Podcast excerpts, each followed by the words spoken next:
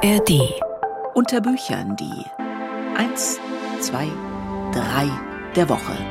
Und Ahoi zum Literaturpodcast von MDR Kultur. Ich bin Katrin Schumacher und ich suche jede Woche drei Bücher aus, die besonders sind, die uns hier in der Redaktion aufgefallen sind. Jede Woche frisch am Freitag in der App der ARD Audiothek. Und heute habe ich mal drei zusammengesucht, die im Gespräch sind, weil sie wichtige Themen verhandeln, weil sie von streitbaren Stimmen stammen. Alexander Kluge etwa, der hat eine Kriegsfibel geschrieben. Dann haben sich viele Publizistinnen und Publizisten in einem Band mit der Cancel Culture beschäftigt. Und das erste Buch, das führt zu einer Britin, die mit ihrer Literatur schon eine Menge bewegt hat. Bernardine Evaristo Mr. Loverman. Mädchen, Frau etc., so hieß das viel beachtete Buch der britischen Schriftstellerin Bernardine Evaristo, mit dem sie 2019 auch in Deutschland bekannt wurde. Für den Roman über die sich immer wieder überkreuzenden Lebenswege von zwölf Frauen bekam sie, übrigens als erste schwarze Schriftstellerin, den begehrten Booker Prize. Das ist der wichtigste britische Literaturpreis und sie teilte ihn sich mit Margaret Atwood. Es gibt ein Foto der beiden Damen, wie sie sich Arm in Arm untergehakt den John JournalistInnen präsentieren.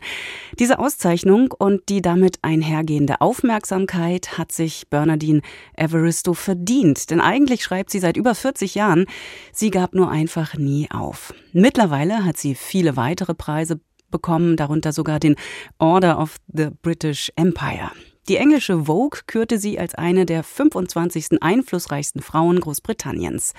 Und nun ist endlich, neben dem autobiografischen Buch Manifesto, auch ihr Roman Mr. Loverman von 2013 erstmals auf Deutsch erschienen und als Hörbuch produziert worden. Maya Franke hat sich das für uns angehört. Bernardine Evaristo stammt ursprünglich aus der typischen Working Class Londons. Hier wurde sie 1959 als eines von acht Kindern einer englischen Mutter und eines nigerianischen Vaters geboren. Sie hat aber auch irische und deutsche Vorfahren. Kurz, Bernardine Evaristo ist in beiden Welten zu Hause, der schwarzen und der weißen, der europäischen und der afro-karibischen. In ihrem Buch Mr. Loverman erzählt sie die Lebens- und Liebesgeschichte zweier Männer, die sich seit ihrer Kindheit in Antigua kennen und auch lieben. Doch weil die karibische Gesellschaft so stark homophob geprägt ist, können die beiden nicht offen zusammen sein. Außerdem hat ein richtiger Mann Kinder. Deshalb heiraten sie Frauen, die nichts vom Schwulsein ihrer Ehemänner wissen. Beide wandern in den 1960ern ins gelobte England aus und gründen dort Familien. Doch 2010 sind Barry und Morrison über 70 Jahre alte Großväter pensioniert und wollen sich endlich offen zueinander bekennen. Allerdings ist ein gemeinsames Leben nicht einfach zu realisieren, denn in den Familien der beiden prallen unterschiedliche Lebens- und Glaubenswelten aufeinander. Doch wer ist eigentlich Barry, also Mr. Barrington Jedida Walker, der Ich-Erzähler und ein typischer Loverman? Früher haben mir die Leute gesagt, ich sehe aus wie der junge Sidney Portier.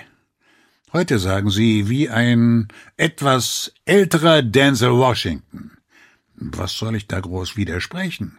Tatsachen sind Tatsachen. Manche haben's halt und manche nicht. Und du hast es drauf, Barry. Du hast es drauf. Und drauf hat Barry ziemlich viel. Er stammt zwar aus einem kleinen Ort in der Karibik und arbeitet in London jahrzehntelang als Maschinenschlosser, doch er besucht Abendkurse an der Volkshochschule, wann immer es geht. Soziologie, Psychologie, Archäologie, Blablalogie, alles dabei. Englische Literaturwissenschaft, auch Französisch naturellement und von Mr. Shakespeare Esquire, mit dem ich seit Äonen die denkbar erfüllendste intellektuelle Liaison verbindet, fang ich erst gar nicht an, Gevatter. Damals, 1997, habe ich Morris sogar in diese Skandalausstellung Sensation in der Royal Academy geschleppt. Zu einem Skandal weitet sich dann auch das ungeplante Coming-out von Barry aus. Eine echte Überraschung ist jedoch, wer in den Familien der beiden weiterhin zu ihnen steht und wer diese überfordernde Situation zu einem eigenen Neuanfang nutzt. Und die große Frage nach der Verantwortung ihrer Protagonisten gestaltet sie mit feiner Ironie. So tappt Mr. Loverman Barry selbst in die Falle seiner konservativen Erziehung. Zum Beispiel, als er Morris zum ersten Mal in eine Bar ausführt. Wär ich bloß mutiger, dann würde ich Morris ja wirklich mal für vielleicht eine Sekunde an der Hand nehmen. Aber nie, nicht einmal hatte ich das Gefühl, mich bei dem Mann, den ich liebe, auch nur unterhaken zu können. Wir schauen uns von der Seite an, Morris und ich, zucken kurz. Dann greift er nach meiner Hand und drückt sie für ein paar Sekunden. Wie die Geschichte für die Familien der beiden schließlich ausgeht und auch für Barrys Ehefrau Carmel und Morrisons Frau Donna, das sei an dieser Stelle nicht verraten. Nur so viel. Am Ende gibt es noch einige überraschende Wendungen. Die markige Stimme von Walter Kreie setzt ein weiteres i-Tüpfelchen und die gelungene Übersetzung von Tanja Handels orientiert sich bei all den typisch karibischen Ausdrucksweisen eng am Original und das richtig gut. Den Dresdnern unter unseren Zuhörern möchte ich noch einen Tipp geben. Das karibische sehen am Ende eines Satzes hat die gleiche Bedeutung wie ein nu. Dieses Hörbuch ist ein großes Vergnügen und kann aufs wärmste empfohlen werden. Maya Franke war das über Bernadine Evaristo, Mr. Loverman, in einer Übersetzung von Tanja Handels, Sprecher Walter Kreie. Es ist eine ungekürzte Lesung, dauert knapp zwölf Stunden und ist im Verlag DAV erschienen.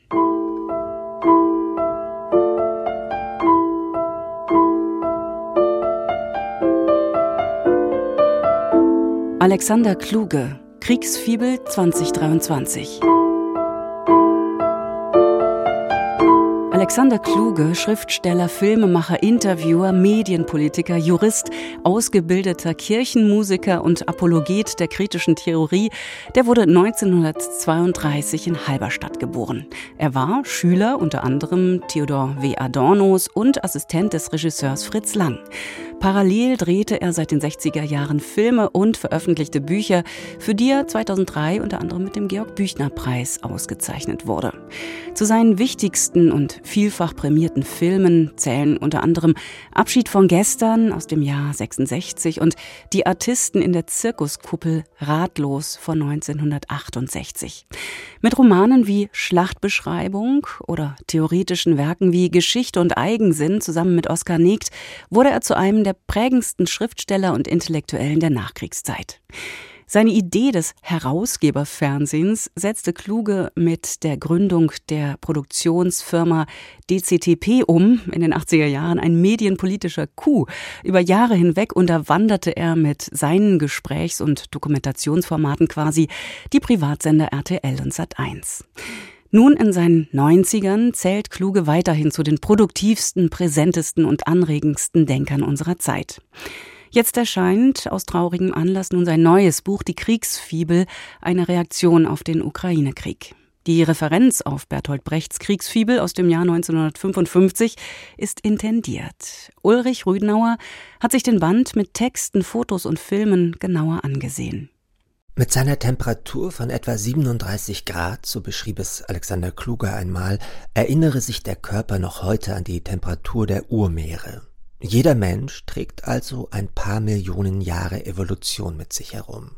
Auch die napoleonischen Kriege sitzen uns weiter in den Gliedern, ganz zu schweigen von Stalingrad oder Halberstadt. Dort wurde Kluge 1932 geboren. Im Alter von 13 Jahren erlebte er den Bombenangriff auf die Heimatstadt. Mit kindlichem Ernst hielt er es 1945 für vollkommen ausgeschlossen, dass er selbst getroffen werden könnte. Gegen alle katastrophische Evidenz, so kluge, halten die Menschen am Urvertrauen fest. Diese Eigenschaft bildet die Antriebsfeder in seinem Werk, und Kluge verfolgt sein enzyklopädisches Projekt einer Erkundung der Gefühle zur Präzisierung eines Zustands in literarischer, filmischer, essayistischer Form bis heute. Wie sich der Krieg in uns eingeschrieben hat, das beschäftigt ihn auch wieder in seinem jüngsten Buch. Wir Schüler hatten im Dezember 1944 keine Ahnung von der Gefahr, in der wir schwebten. heißt es auf den ersten Seiten der Kriegsfibel 2023. Die Gefahr, von der wir Schüler nichts wussten, bestand darin, dass die im Sommer 1945 einsatzbereite Atombombe dann nicht in Ostasien, sondern in der Mitte des Deutschen Reiches zur Zündung gebracht worden wäre. Wenn sich auch die meisten der Textminiaturen, Bilder und beigefügten Kurzfilme, die sich übrigens über QR-Codes scannen und ansehen lassen, auf historische Episoden und Geschichten beziehen, so ist deren Fluchtpunkt doch der aktuelle Krieg Russlands gegen die Ukraine. Alexander Kluge war einer der Intellektuellen, die sich im letzten Jahr gegen die Lieferung schwerer Waffen an die Ukraine ausgesprochen hatten. Sein jüngstes Buch, das sich aus persönlicher und historischer Erfahrung speist, gibt Hinweise darauf, wie diese Haltung zustande kommt. An einem bestimmten Punkt der Grausamkeit angekommen, ist es schon gleich, wer sie begangen hat. Sie soll nur aufhören. Dies ist ein Ausspruch von Frau Anna Wilde, Mutter meines Freundes Fritz Wilde, Mutter von sechs Kindern. Der Krieg ist ein gefräßiges Tier ein Maulwurf, zu dem, der unterirdisch weitermacht, auch wenn die Kampfhandlung beendigt, Frieden aber nicht geschlossen ist. Der Ukraine-Krieg, den wir recht machtlos mitverfolgen, ist aus fernen Kontaminationen entstanden. Dinge träumen, Kriege träumen. Das Eis der Zivilisation ist dünn, und im Krieg verlieren die Tatsachen selbst ihre feste Gestalt, sagt Kluge. Der Nebel des Krieges, ein Begriff von Karl von Clausewitz, ist unbeherrschbar. Krieg ist ein Meister der Paradoxien. Dieser Satz von Herfried Münkler über den großen Krieg 1914 bis 1918 lässt sich verallgemeinern. Er stülpt um und erfordert, das Umgestülpte neu zu organisieren. Ich hätte nie angenommen, dass es nach den Erfahrungen in Mitteleuropa von 1945 und 1918 noch einmal notwendig sein würde, mit dem Denken neu anzufangen. Beeindruckend bei Alexander Kluge er scheut sich auch mit seinen 91 Jahren nicht, mit dem Denken immer wieder neu anzusetzen. Und wie das Kind, das mit Urvertrauen und Eigensinn ausgestattet ist, glaubt er an einen glücklichen Ausgang, an die unberechenbare Vernunft der Dinge, des Körpers, des Wetters. Das Gefühl, die Haut und die Eingeweide wissen früher als der Verstand oder die öffentliche Moral, wann Kriege enden. Der Gegenbegriff zum Krieg ist nicht Frieden, sondern Antikrieg. Eine dauerhafte Arbeit, die am besten bereits mitten im Krieg beginnt. Für den Antikrieg braucht es alle fünf natürlichen Sinne, zudem Neugier auf das Unerwartete und das ganz Unwahrscheinliche. Wer sich diese Neugier bewahrt, wird heute gerne als Putin-Versteher oder Ukraine-Verräter gebrandmarkt. Dabei ist sie ein Instrument der Hoffnung auf eine nicht kriegerische Zukunft. Kluge ist kein Träumer, sondern ein Antirealist. Er glaubt an die Macht der Gefühle und des Unvorhergesehenen. Ulrich Rüdenauer stellte vor, Alexander Kluge, Kriegsfibel 2023, mit 45 Schwarz-Weiß-Abbildungen erschienen im Surkamp Verlag. Annika Domainko, unter anderem Herausgeber, Canceln, ein notwendiger Schritt. Die Formel von der Cancel Culture ist zum Schlagwort und zum Kampfbegriff geworden. Gibt es immer mehr Sprechverbote und droht eine neue Zensur? Oder reagieren viele Menschen heutzutage nur sensibler und offensiver auf Rassismus und Sexismus? Der Hansa Verlag hat verschiedene Autoren und Autorinnen eingeladen, über diese Frage nachzudenken. Entstanden ist diese Anthologie mit Beiträgen von bekannten Publizisten und Schriftstellerinnen, unter ihnen Mitu Sanyal, Ioma Mangold und Daniela Striegel. Holger Hallmann stellt das Buch vor. Sind jungen Leserinnen und Lesern Worte wie fett, verrückt und hässlich heute noch zumutbar? Nein, befand unlängst der britische Puffin Verlag. Er strich die Zuschreibungen in den Kinderbuchklassikern von Roald Dahl oder ersetzte sie durch weniger abwertende Begriffe. Die Änderungen in Büchern wie Charlie und die Schokoladenfabrik und Matilda fügen dem hitzigen Streit über kulturelle Sensibilität und Kunstfreiheit ein weiteres Kapitel hinzu. Auf der einen Seite befinden sich dabei jene, die vor allem junge Leserinnen und Leser vor kulturellen, ethnischen und geschlechtsspezifischen Stereotypen schützen wollen.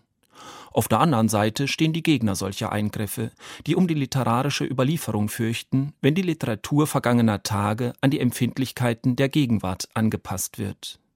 Das jüngste Scharmützel der Cancel-Debatte hat keinen Eingang in den Band Canceln ein notwendiger Streit finden können. Dafür ist es zu aktuell.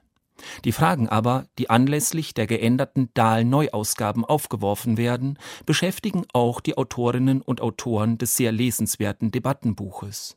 Der Publizist Ichoma Mangold gibt Grundlegendes zu bedenken.